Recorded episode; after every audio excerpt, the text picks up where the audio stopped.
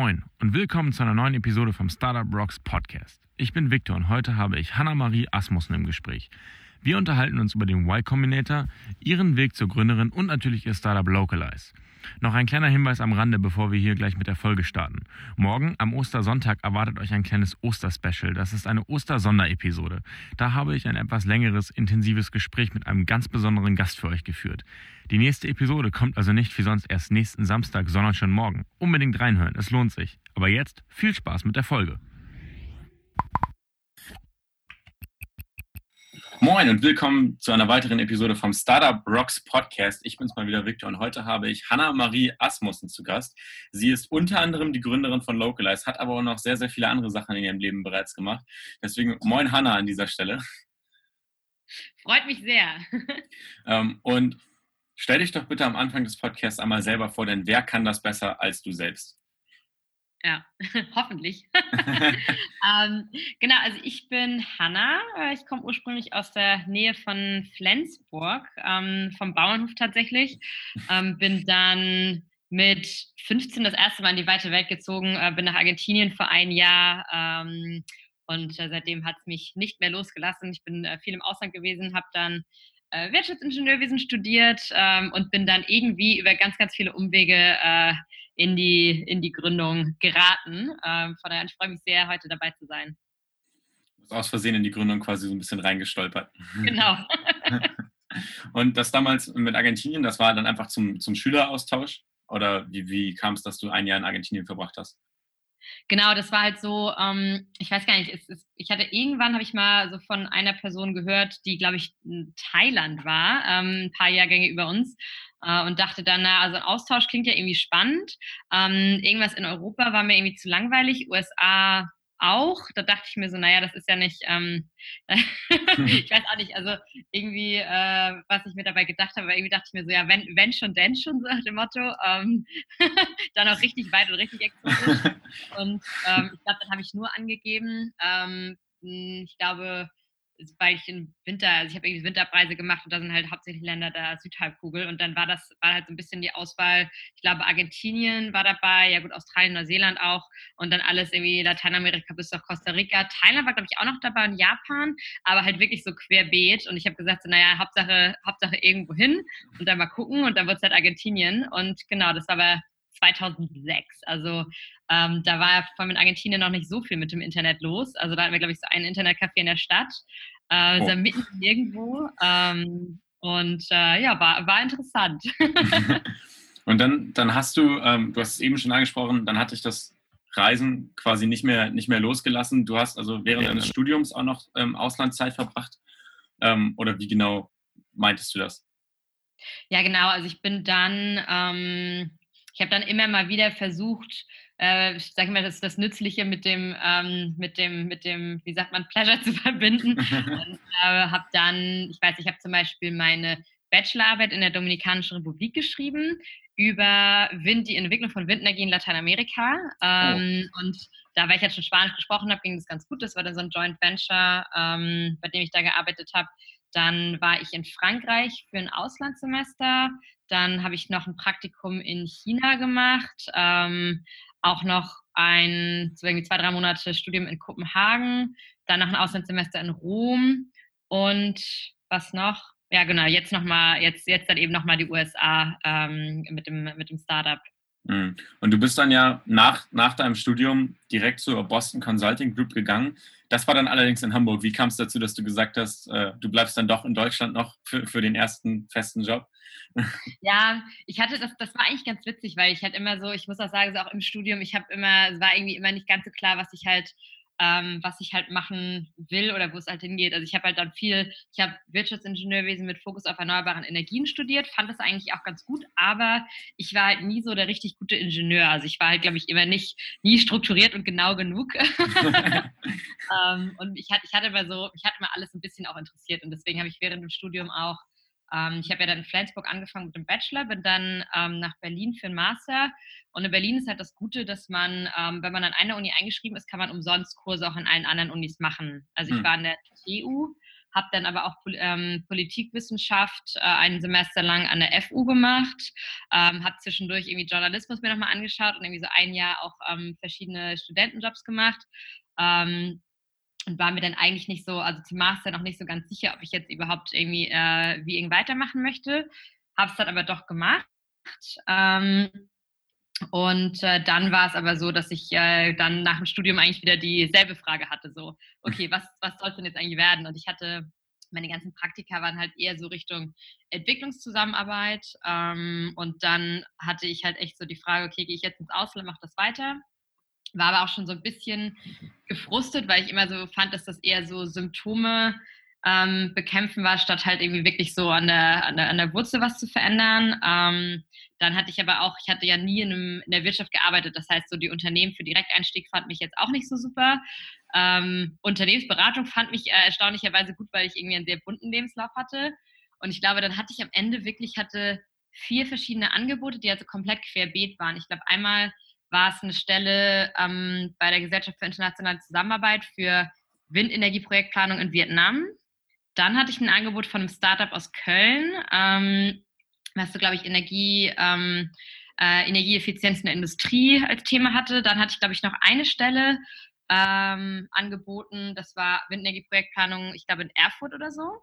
Und dann, ähm, ach doch, nee, zwei noch mehr. Dann die Promotion, also Angebot für eine Promotion an dem Lehrstuhl nicht war und äh, BCG. Und, und Promotion äh, kam nicht in Frage? Doch, die habe ich dann auch angefangen. Ach so. das halt das, also das war aber, das war halt dann am Ende, das war so ein bisschen, das darf man gar nicht sagen, aber ich war halt dann so ein bisschen am Struggle, so okay, was mache ich? Ähm, und ich war halt noch relativ jung, so für, sag ich mal, für deutsche Verhältnisse für ein, äh, ein Ingenieursstudium abzuschließen. Ich glaube, ich war dann, weiß ich, 25 oder so. Und bei mir, also meine, die meisten von meinen Freunden haben halt noch, hatten noch so irgendwie so ein Jahr nach. Und dann dachte ich mir so, hm, wenn ich jetzt bei BCG anfange, ähm, dann haben die alle einen schönen Sommer in Berlin und ich muss mich ja richtig den Arsch aufreißen. Und deswegen habe ich gesagt, so, nee, ich habe ja noch ein bisschen Zeit und dann ähm, mache ich halt die Promotion, ähm, ziehe das halt schnell durch und dann kann ich ja immer noch BCG machen gesagt, getan, BCG ist abgesagt, ähm, Promotion angefangen und ich glaube, es hat keine zwei Monate gedauert, bis ich festgestellt habe, so Promotion ist also gar nicht mein Ding und mein Prof hat dann auch schon gesagt, naja, in zwei Jahren wirst du ja nicht durchkommen, also rechne mal eher mit fünf. Und dann oh. habe ich gesagt, so, okay, ciao. Ähm, dann, das war also doch zu lang. Ja, also das war wirklich so, wo ich dann auch, also ich, ich bin halt echt besser da drin, zehn Dinge gleichzeitig zu machen und ich vergesse dann nichts davon, aber ich kann, ich, also ich habe echt eher so eine Aufmerksamkeitsspanne von der Fliege ähm, und mir fällt es halt super schwer, mich dann halt wirklich so in ein Thema einzugraben. Ähm, und dann, dadurch hatte ich aber, ich hatte auch einen Kurs, ich habe auch einen Kurs betreut und ähm, das fand ich halt super spannend. Das war, da ging es auch wieder um äh, Energieeffizienz in der Industrie. ähm, und dann habe ich gesagt, ich möchte diesen Kurs gerne zu Ende betreuen. Und ich glaube, ich habe dann, habe ich im Januar angefangen im März die Promotion abgebrochen und dann aber gesagt, ich mache bis September, betreue ich diesen Kurs noch zu Ende. Und so kam ich dann auch irgendwie erstmal wieder so auf diese Gründungsidee, weil ich dann gesagt habe, so, ähm, naja, ich habe jetzt ja Zeit, wenn ich Promotion nicht mache, kann ich mir ein anderes Nebenprojekt suchen. Und ich hatte irgendwie immer so diese, diese Idee im Hinterkopf, weil ich halt wusste, das ist halt ein Pain. Ich bin halt selber auch umgezogen ins Ausland und dachte so, da muss man irgendwas machen. Ähm, und dann habe ich halt gesagt, okay, ich schaue da mal, ob ich, ähm, wie ich das, wie ich das Ganze mache, wie ich das Ganze anstellen kann. Ähm, und dann war aber auch, äh, habe ich gedacht, okay, was mache ich denn danach? Bis das halt irgendwie losgeht, dauert es wahrscheinlich. Und dann ähm, bin ich eben wieder zu BCG, weil ich halt grundsätzlich war das eigentlich das, was ich ja gerne mal ausprobieren wollte. Und dann habe ich halt äh, die nochmal angerufen, meinte so, wie ist denn das? Ähm, und da musste ich nochmal, also durch einen halben Interviewprozess, ähm, wurde dann aber tatsächlich nochmal genommen und ähm, habe dann gesagt, ich fange an und ich wollte aber dann auch gerne wieder zurück in Norden, weil ich halt aus Flensburg komme. Bin dann zurück nach Hamburg gezogen und das Gute war, dass da ähm, eine meiner Kindheitsfreundinnen schon war, die liebe Lisa, ähm, meine Mitgründerin. Ähm, die kenne ich auch schon seit, äh, seit, ja, seit ich eins bin. Ähm, und die hat tatsächlich im großen Unternehmen im Relocation-Bereich gearbeitet. Und ähm, genau, die war in Hamburg eben auch an der, an der Uni und wir hatten auch über, eine, über einen Freund hatte ich auch nochmal ähm, eine Connection zur Uni und dann haben wir gesagt, okay, wir gucken mal, ob wir Exist bekommen können. Hatten dann eben äh, die Connection zur, zur Uni und ähm, dann kam noch die dritte, Franziska, dazu. Äh, die kannten wir auch als Flensburg, weil wir alle zusammen da studiert haben. Ähm, sie war auch viel im Ausland, das heißt, sie kannte das Problem auch. Und dann äh, haben wir gesagt, okay, wir schauen mal, ob wir irgendwie Exist bekommen, ähm, wie wir das ganze Thema angehen. dann habe ich aber erst bei BCG eben angefangen, habe dann ein bisschen über ein Jahr da gearbeitet. Und wir haben parallel, wir haben dann immer unsere Wochenenden damit verbracht, dass wir halt äh, Localize äh, versucht haben, auf die Strecke zu bringen. Ähm, genau, und dann haben wir auch irgendwann Access bekommen. Und so bin ich dann irgendwie so über drei, vier Umwege zu Localize gekommen. Also das Thema Gründen war für dich während deiner Studienzeit und auch als du überlegt hast, was mache ich jetzt, irgendwie gar kein Thema. Du hattest es auch eben angesprochen, du hattest auch ein Jobangebot von einem Startup tatsächlich nach, nach deinem Studienjahr, aber es kam für dich echt wenig in Frage. Ja, das, also das Witzige war, obwohl jetzt im Nachhinein, ich meine, ich war in Berlin, aber ich hatte halt nie so richtig Connections zur Startup-Szene. Also das war für mich. Also, in Berlin ist doch eigentlich die Startup-Hauptstadt, oder nicht? Ja, aber ich war, ich war immer bei den Ingenieuren. Also deswegen, ähm, das Lustige war, ich hatte immer mal wieder so ein paar kleine Connections. Also zum Beispiel, ähm, als ich nach Berlin gekommen bin, hatten wir mal so ein Seminar, äh, Businessplan und so, also keine Ahnung, da wurdest du dann mit verschiedenen Leuten zusammengewürfelt und musstest dann ein Semester an einem Businessplan arbeiten und quasi einer Startup-Idee. Und da haben wir auch tatsächlich an ähm, einer Idee, die halt so in eine ähnliche Richtung ging wie Localize gearbeitet. Also ich hatte halt ursprünglich mal schon mal die Idee, dass ich gedacht habe, so, irgendwie ziehen ja viele Leute um und so weiter. Und dann waren da in der Gruppe auch Leute, die als Erasmus-Student nach Berlin gekommen sind. Und dann haben wir da angefangen zu überlegen, so, naja, wie wäre denn das? Äh, können wir irgendwie für die irgendwas machen? Mm. Und dann haben wir dabei halt eher noch so ein Blogformat aufgebaut. Und dann bin ich aber nochmal wieder ins Ausland, die anderen auch. Und dann hat sich das halt irgendwie verlaufen. Also deswegen, es gab halt immer so kleine Connections, aber ich hatte halt nie so, also äh, ich muss mit, mit Englisch aufpassen, also Exposure, sag ich mal. Also es gibt ja auch die großen Gründerunis und so weiter. Ähm, und ich glaube, da hat man ja wirklich, da, da hört man ja ganz Tag nichts anderes. Und das war bei mir halt definitiv nicht so. Deswegen war das immer so, ja, Startup und Gründen, hm. Aber ich hatte halt nie, dadurch, dass ich nie Leute hatte, die ich gesehen habe, die es halt auch wirklich machen, ist, glaube ich, dann dieser Einstieg halt mhm. super schwer, wenn man nicht irgendwie schon äh, weiß, okay, was, was mache, wie, wie baue ich halt eigentlich ein Unternehmen auf, äh, ist es halt gar nicht mehr so einfach. Du hattest immer nur so Sneak Peeks quasi zum Gründen und die haben sich dann irgendwann so sehr akkumuliert, dass du gesagt hast, ja, okay, jetzt mache ich das auch mal selber. Ja, genau, ich hatte dann wirklich so kleine Anschubser. Also ich glaube, es war immer so ein bisschen so, das Schicksal wollte mich in diese Richtung bringen, aber es waren dann wirklich immer so kleine Stupser gefühlt, ähm, wo ich dann immer so ein bisschen immer wieder so das im Hinterkopf hatte.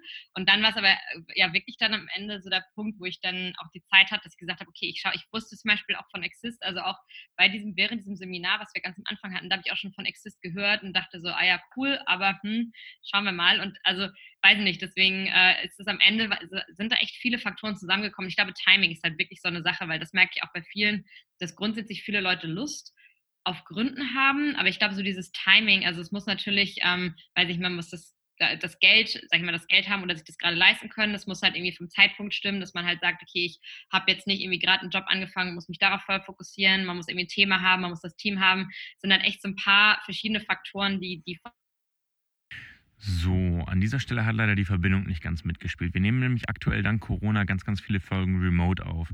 Das bedeutet natürlich, dass wir von der Internetverbindung abhängig sind. An dieser Stelle ist leider Hannas Internetverbindung ein bisschen eingebrochen, deswegen konnte sie ihren Satz nicht beenden und ich bin auch, wie ihr gleich hören werdet, ein bisschen verwirrt. Ähm, also lasst euch davon nicht beirren und ja, viel Spaß jetzt weiter mit der Folge. Ähm, warte, ich glaube, jetzt war gerade eben die Verbindung weg. An alle Hörer, wir nehmen das jetzt gerade remote auf, deswegen hast du grade, warst du gerade ein bisschen eingefroren. Ähm, aber kannst du nochmal für alle Hörer das Thema Localize noch ein bisschen genauer beschreiben? Wir hatten es jetzt gerade schon überall ähm, so ein bisschen angeschnitten. Du hast äh, in sehr vielen verschiedenen Ländern gelebt und du hast auch damals schon die, dieses Blogformat, was ihr eben gebaut habt, hat sich auch an Leute gerichtet, die eben quasi neu in ein Land kommen, was genau macht ihr mit Localize, damit quasi jeder da draußen einmal Localize und auch so ein bisschen jetzt deine tägliche Arbeit besser nachvollziehen kann? ah, genau, also so in einem Satz gesagt, wir ähm, lösen das ganze Thema äh, Mitarbeitermobilität und Relocation für Unternehmen. Was das äh, praktisch umgesetzt heißt, ist, dass wir unterstützen, zum Beispiel wenn Unternehmen Mitarbeiter aus dem Ausland einstellen oder eben bestehende Mitarbeiter irgendwann entsenden wir kümmern uns dann ähm, ja, alle, alle Themen von, von dem ganzen Immigration- und Visumsthema, Wohnungssuche, Bankkonto und so weiter. Ähm, und wir haben im Endeffekt eine Software gebaut, die dann zwei verschiedene Seiten hat, also für das Unternehmen. Einmal so dieses äh, Case Management, die Übersicht äh, über, alle, über alle Fälle, dass ich halt weiß, ähm, welchen Mitarbeiter schicke ich gerade von wo nach wo, wo steht er, was muss er noch machen. Ähm, und für den Mitarbeiter dann im Endeffekt eine eigene App, ähm, wo der Schritt für Schritt durch den Prozess geführt wird. Also äh, welches, äh, welche Papiere musst du, was musst du hochladen, welche Papiere musst du ausfüllen, ähm, wie funktioniert jetzt eigentlich irgendwie Housing in, der, in dem neuen Land, welche Versicherungen äh, muss ich mir besorgen und so weiter. Also eine, so eine All-in-One-Software für, für Mitarbeitermobilität. Das ist ein, ein B2B oder ein B2C-Produkt? Es ist, äh, sagen wir, eher so B2B2C, äh, weil wir, wir, wir, wir, verkaufen es rein ähm, an, B2, an, an, B2B, also an Unternehmen aktuell. Ähm, ein großer Teil der Nutzung ist aber dann wirklich im B2C-Bereich. Also es ist halt so, als aktuell funktioniert auch ähnlich, dass die Unternehmen im Endeffekt äh, heutzutage oft Agenturen bezahlen, die das Ganze dann äh, übernehmen. Und was bei uns halt der Vorteil ist, dass wir auf der einen Seite ähm, wir können den Prozess halt deutlich, also wir können den Prozess beschleunigen und effizienter gestalten, ähm, dadurch, dass wir Prozessschritte auch automatisieren im Hintergrund, also zum Beispiel Formulare ausfüllen und so weiter. Dadurch sind wir halt auch echt schneller und können das Ganze aber auch günstiger anbieten. Ähm, und wir haben halt eine viel, viel bessere, sag ich mal, Experience für den Mitarbeiter, weil du halt nicht, ansonsten hast du halt wirklich immer so ein endloses E-Mail-Ping-Pong ähm, weil du halt für jedes Thema äh, wieder neu ähm, ja, E-Mails schicken musst. Und bei uns hast du es halt wirklich in einem Dashboard, alles übersichtlich, wirst durch alles durchgeführt. Also das ist halt einfach, äh, ist halt für beide Seiten einfacher, günstiger und effizienter. Mhm. Lass uns jetzt noch mal ein bisschen darauf zu sprechen kommen. Ihr habt Localize jetzt schon seit ungefähr zweieinhalb Jahren ähm, gegründet. Ihr konntet aber auch, ich, ich, möchte nicht kürzlich sagen, aber letztes Jahr einen etwas größeren Erfolg mit Localize verzeichnen. Ihr seid beim Y Combinator angenommen worden. Ähm, kannst du dazu noch mal ein bisschen was erzählen und davon quasi berichten? Also der Y Combinator ist ja so ein bisschen das Accelerator-Programm. Ähm, so ein bisschen das Star Accelerator Programm, würde ich sogar schon fast sagen. Ähm, wie war das? Ich meine, du hast da drei Monate ja in Kalifornien gewohnt. Ihr habt wahrscheinlich mega viele neue Eindrücke sammeln können und Localize echt krass weiterentwickeln können. Wie war das? Ja. Ich glaube, vor allem für uns jetzt im Nachhinein war es, ist es echt nochmal ein großes Kompliment auch, weil wir, wir sind ja eigentlich alle drei Exoten und kommen nicht so, sind jetzt nicht die Tech-Natives und so weiter. Also wir, wir haben uns am Anfang, wir mussten uns halt echt erstmal ziemlich in diesen Bereich reinfuchsen. Also auch keiner hat eine Software entwickelt vorher. Also oh. wir, ähm, wie gesagt, äh, äh ich, ich, ich kann selber nicht so wirklich programmieren, äh, verstehe mittlerweile, aber habe, glaube ich, ein sehr gutes Verständnis davon, wie man Software baut. Äh, Franzi ist halt der absolute, äh, der, der absolute äh, Nerd geworden und Thema. Also es ist wirklich immer wieder faszinierend zu beobachten. Und äh, genau, selbst Lisa, das hätte sie wahrscheinlich niemals gedacht, aber selbst Lisa findet mittlerweile echt Gefallen daran. Aber es ist halt wirklich so, wir haben halt dieses erste Jahr, wir mussten uns die ganzen Prozesse, wir mussten halt super, super viel lernen, ähm, uns da erstmal reinfuchsen. Und dann, ähm, genau, wie gesagt, nach einem Jahr, nach ungefähr einem Jahr, ähm, nach einem Dreivierteljahr haben wir dann ja auch die Software gelauncht und wir wurden drei, vier Monate später halt schon ähm, bei YC angenommen. Und ähm, das war für uns, ich glaube, wir haben so ein paar Basic-Sachen richtig gemacht, die die, glaube ich, auch sehen wollen. Was halt einmal das ist, ähm, wir haben super nah am Kunden entwickelt. Also wir haben wirklich am Anfang direkt Testkunden gesucht, ähm, auch geguckt, dass wir immer wieder Feedback einholen, dass wir halt wirklich was entwickeln, was die Leute, also es ist ja so dieser, dieser Slogan von YC, äh, ähm, build oder build something people want. Ähm, und ich finde, das ist auch, also das ist tatsächlich was, was wir irgendwie dann doch intuitiv richtig gemacht haben, dass wir echt stark darauf gehört haben. Ähm, und wir haben dadurch halt echt schnell äh, auch, auch Traction und ähm, Kunden aufgebaut. Und das ist halt was, was, ähm, was denen, zumindest von dem, was ich bisher gesehen habe, echt wichtig ist, dass man zeigen kann, dass du was baust, was halt Leute wirklich nutzen und wo sie auch Geld für zahlen. Ähm, genau, und das war aber auch wieder irgendwie so, so ein bisschen so ein Zufall, ähm, weil ich irgendwann mal über ein Video gestolpert bin von ähm, Adora Chung, ähm, die, ich weiß nicht, irgendwas zum äh, äh, zu, ich glaube, sogar B2B-Software erzählt hat. Und ähm, dann dachte er, ist ganz interessant. Äh, y Combinator klingt spannend. Wir haben auch sehr gute Alumni, sag ich mal. Ja, und dann haben wir sehr, uns sehr gute Alumni. Ja, aber wir haben uns tatsächlich auch zweimal beworben. Also wir wurden das erste Mal abgelehnt. So. Also habt ihr euch im Verlauf des ersten Jahres dann schon beworben? Ja, genau. Wir haben uns im Oktober, also kurz, tatsächlich kurz bevor wir dann das Produkt gelauncht haben. Ähm, ich glaube im Oktober, die Bewerbungsfrist war da dann, glaube ich, Oktober 18. Für den ähm, Winterbatch dann. Ja, genau. Und da äh, war das dann so, da wurde uns, wurden uns auch Rückfragen gestellt, aber dadurch, dass wir da noch keine Traction hatten, ähm, war das, glaube ich, noch nicht so äh, interessant. Und dann haben wir tatsächlich, war das Thema bei uns nicht mehr so auf der Agenda. Und dann haben wir aber so eine E-Mail gekriegt mit, ähm, ja, ihr wart unter den besten 10 Prozent, bewerbt euch doch nochmal. Ähm, oh. Und dann haben wir uns halt auch nochmal beworben und dann hat es halt direkt geklappt. Und ich glaube, das ist auch wirklich was, also wenn man das spannend findet, ich würde mich halt auch echt immer wieder bewerben, weil ähm, ich habe von vielen gehört, die nicht beim ersten Mal angenommen wurden. Und ich glaube, deswegen einfach immer mal wieder bewerben und dann halt auch zeigen, dass man Fortschritte macht und so weiter. Und dann kann es dann auch immer noch klappen. Habt ihr, habt ihr damit gerechnet, dass ihr beim zweiten Mal dann direkt angenommen werdet? Oder war das auch so eine, so eine große Überraschung, quasi wie so ein cooles Geschenk zu Weihnachten? Das war, also es war, wir, wir, haben sogar noch das Video, das ist total witzig, ähm, weil wir sind dann, das ist halt das Krasse, das ist auch das, äh, da hat mir tatsächlich ein bisschen das Herz geblutet, weil mir das Thema Nachhaltigkeit doch sehr am Herzen liegt. Aber ähm, damals musste man noch wirklich mit dem kompletten Gründerteam nach San Francisco fliegen für ein Interview. Mittlerweile haben die es jetzt so gemacht, dass man auch Interviews in Paris ähm, zum Beispiel machen kann. Aber wir mussten halt nicht echt noch alle drei für zwei Tage, oder ich glaube, ich war nicht mehr 48 Stunden da, nach San Francisco fliegen. Oh. Ähm, und das war, also das war auch irgendwie echt eine heftige Nummer. Und dann hast du halt zehn Minuten Interview und das war's. Also du hast vorher einmal, äh, das der zweite Schritt, glaube ich, einmal zehn Minuten virtuelles Interview und dann halt nochmal äh, zehn Minuten dann in person. Und was bei uns auch so war, die sagen dir ja immer, du musst halt dann bis zum Ende des Tages bleiben, weil sie dich eventuell nochmal interviewen. Das war bei uns auch tatsächlich so. Wir wurden halt, wir wurden reingerufen, dann hatten wir irgendwie zehn Minuten äh, eine Fragen gestellt und wir waren aber die Letzten an dem Tag. Und dann sind wir halt rausgegangen, haben sie die ganze Zeit irgendwie sich so beraten. Ähm, und fünf Minuten später kam halt jemand raus und meinte, ihr müsst doch mal rein. Und wir so, äh. ähm, Gerade erst durch damit. Ja, es war echt also, es war sehr stressig.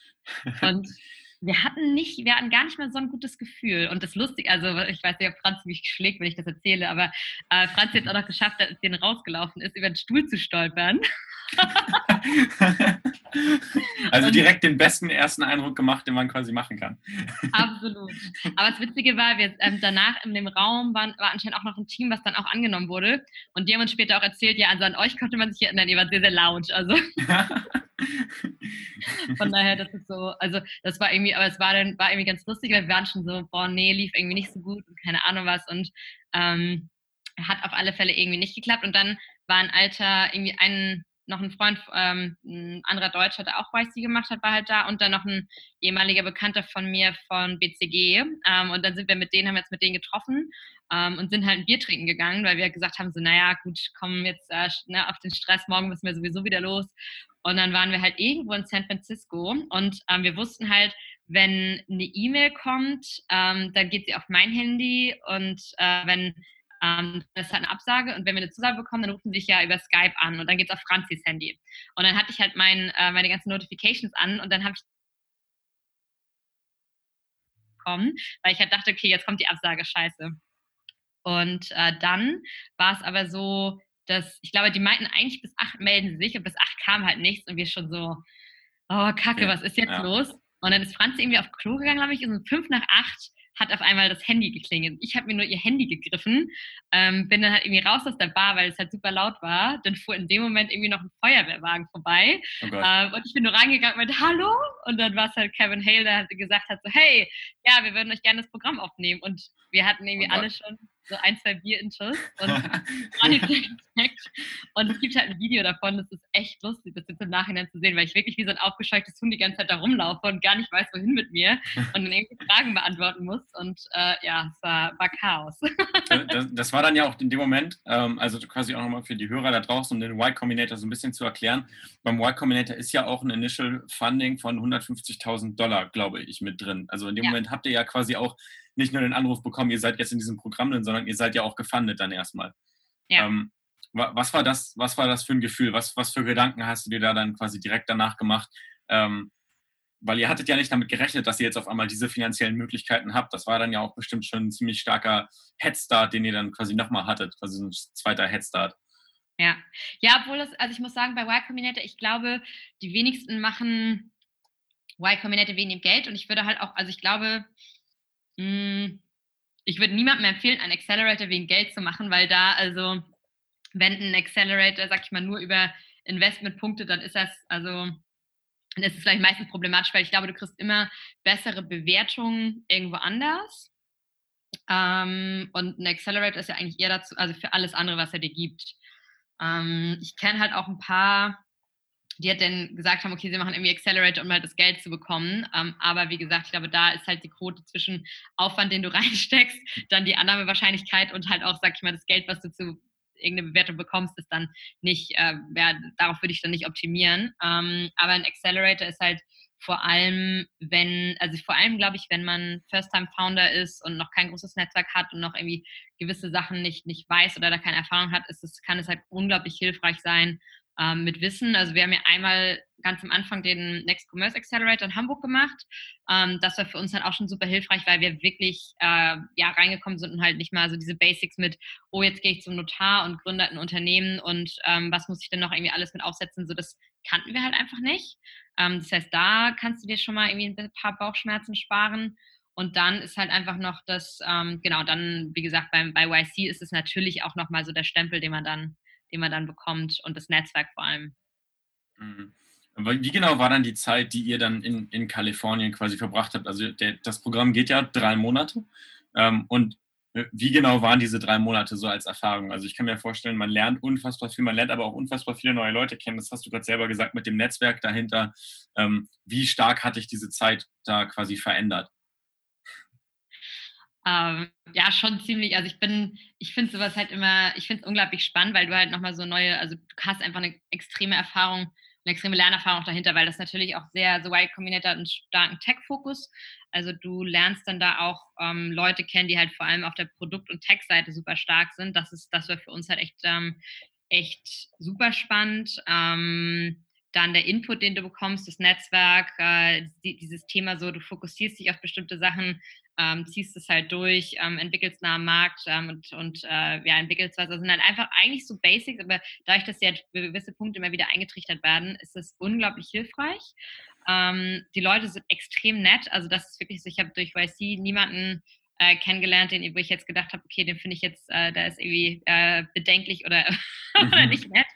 Ähm, das ist halt auch echt ein Thema und äh, ja, es ist halt nochmal ein anderes Mindset. Also was ich wirklich spannend finde, wir hatten bei uns im Batch auch Leute, die ähm, die, die, ja, weiß nicht, äh, Weltraumraketen und, äh, und irgendwie, weiß nicht, Atomkraftwerke gebaut haben, so ungefähr. Also es ist wirklich so dieses, alles ist, alles ist möglich.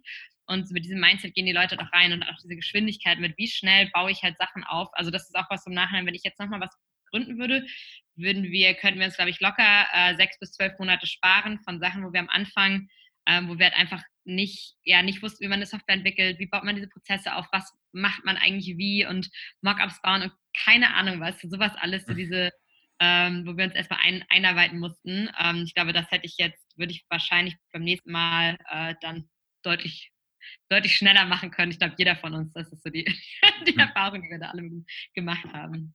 Also das, das, größte, das größte Learning ähm, war einfach, dass, dass euch quasi so ein bisschen Werkzeug, kann man das so formulieren, mit an die Hand gegeben wurde, wie ihr eben Prozesse optimiert, aber auch ganz, ganz viele andere Sachen, die zu so einer Startup-Gründung dazugehen, wie die einfach viel, viel reibungsloser ablaufen.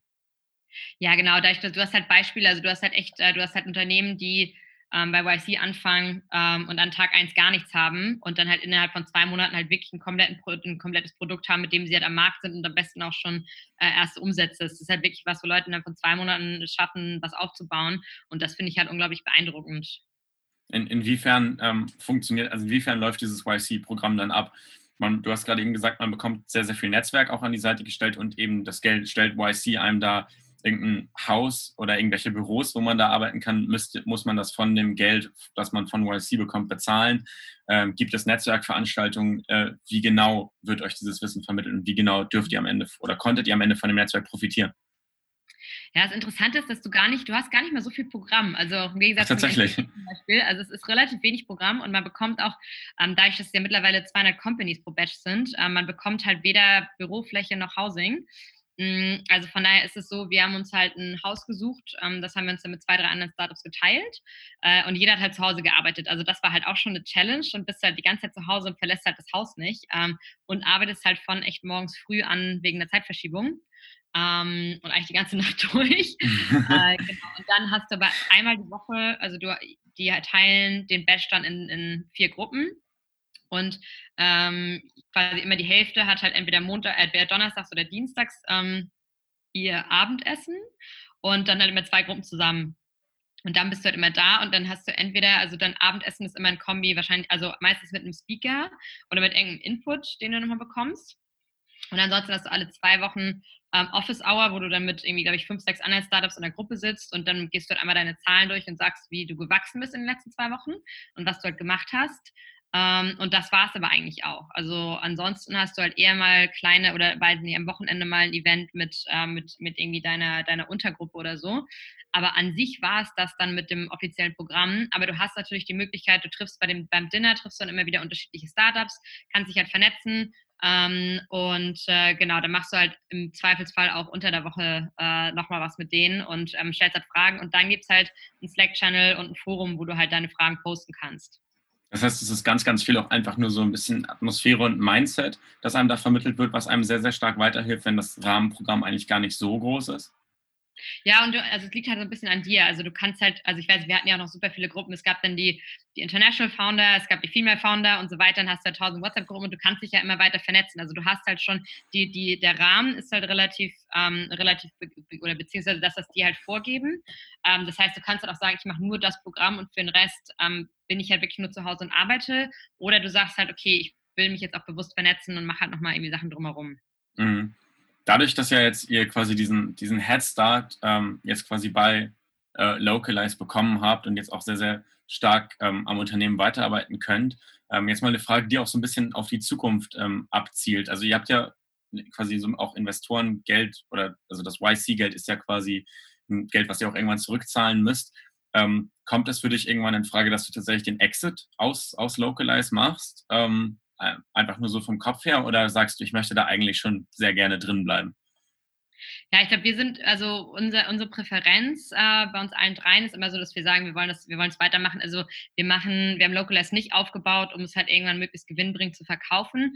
Natürlich ist es halt immer so dieses Thema, sobald du halt im externen Investoren drin hast, hast du natürlich auch jemand anderen, der mit Entscheidung trifft. Also von daher, und ich glaube, es gibt halt gewisse Szenarien, unter denen Exit dann Sinn macht, ähm, wenn, weiß ich nicht, die, die Competition halt irgendwann so groß wird, dass man es halt allein nicht mehr schafft ähm, oder wenn sich irgendwie die Marktbedingungen verändern oder wenn das Angebot, also im Endeffekt ähm, teilweise ist es ja auch so, wenn ein großer äh, Player dann halt sagt, ja, entweder er kauft dich jetzt auf oder ich baue es halt nach und hast halt Pech gehabt. Also es gibt ja auch gewisse Szenarien, unter denen man eigentlich keine große andere Wahl hat.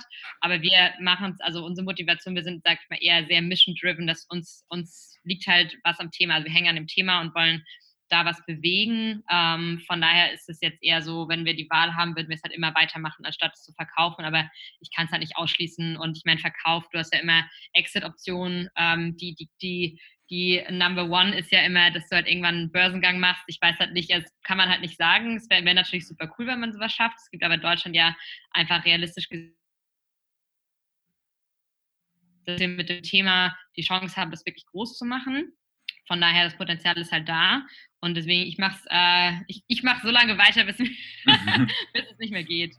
Würdest du auch sagen, dass das vielleicht für Leute, die jetzt gerade überlegen, ob sie irgendwas gründen sollen, super wichtig ist, dass man auf jeden Fall den Exit eigentlich erstmal gar nicht im Kopf haben sollte, sondern tatsächlich für das Thema brennen muss, um dann auch quasi gut in dem zu werden, was man da macht?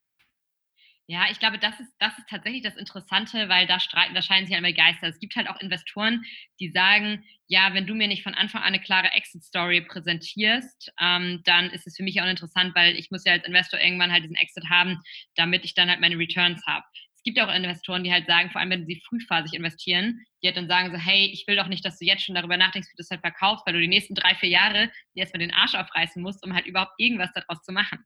Also von daher, das ist halt, ist super. Also ich finde, ich persönlich, als das erste Mal ein Investor zu mir kam und sagt, ja, was ist denn eure Exit-Strategy? Da dachte ich so, pff, äh, ich habe gerade, ich hab, das war glaube ich ein Jahr, nachdem wir gegründet haben. Da dachte ich halt so ein bisschen, ja, ist doch irgendwie unnötig. Jetzt mittlerweile, also klar, du musst dir halt Gedanken darüber machen, auch wie, ähm, was gibt es halt für verschiedene Szenarien und so weiter, aber das ist halt nicht das, das ist halt nicht das Number One Ding, ähm, was wir auf unserer Agenda haben. Also von daher finde ich, ist es vor allem am Anfang erstmal wichtiger, ähm, sich zu überlegen, wie baue ich das Ganze auf und wie mache ich daraus überhaupt erstmal was, was halt einen Wert hat und baue halt irgendwie dieses Unternehmen auf. Ähm, genau, also von daher, das kommt immer definitiv man sagt, ich optimiere darauf, dass ich halt in drei Jahren irgendwie einen möglichst gewinnbringenden Exit haben will. Das, die Gründer gibt es ja auch, die halt einfach sagen, ich baue ein Startup, ich will halt irgendwann Exit und darum baue ich das Startup direkt so. Also das. Hm, mhm. Ja. Leider sind wir zeitlich schon am Ende der Folge angekommen. Mir, mir kam das gar nicht so lange vor, weil wir gehen tatsächlich jetzt schon so, dass wir jetzt am Ende der Folge sind. Ähm, hast du noch eine letzte Sache, die du unseren Hörern heute mit auf den Weg geben möchtest? Irgendein letztes Statement oder eine letzte Aussage? Ja, ich bin tatsächlich ein großer Fan von der Aussage, äh, nichts ist unmöglich. Und das ist mir gestern, also so ein Ding, was mir gestern wieder in den Sinn gekommen ist, weil ich halt wirklich auch lange gebraucht habe, um halt so das zu finden, worin ich, was ich machen will und worin ich gut bin. Und ich dann nochmal so ein bisschen auch irgendwie gedanklich meinen Weg durchgegangen bin, was ich eigentlich schon gemacht habe. Und ähm, ich es irgendwie spannend finde, weil ich glaube, in jedem der Felder gibt es halt dann Leute, also auch so, ich weiß nicht, Journalismus war für mich halt wirklich was, wo viele mir gesagt haben, so, oh, es ist halt ein super schwieriges Feld, da wirst du ja nie mit Geld verdienen oder keine Ahnung was.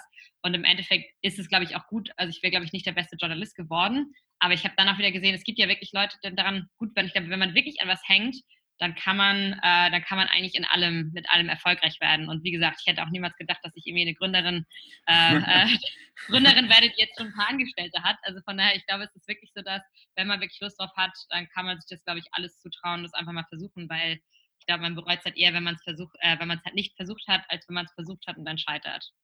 Ich würde sagen, es ist ein super schönes Schlusswort. Viel, vielen Dank, dass du heute zu Gast warst hier beim Startup Rocks Podcast.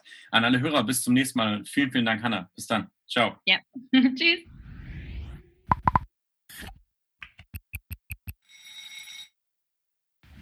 So, das war es leider schon wieder mit dieser Episode vom Startup Rocks Podcast.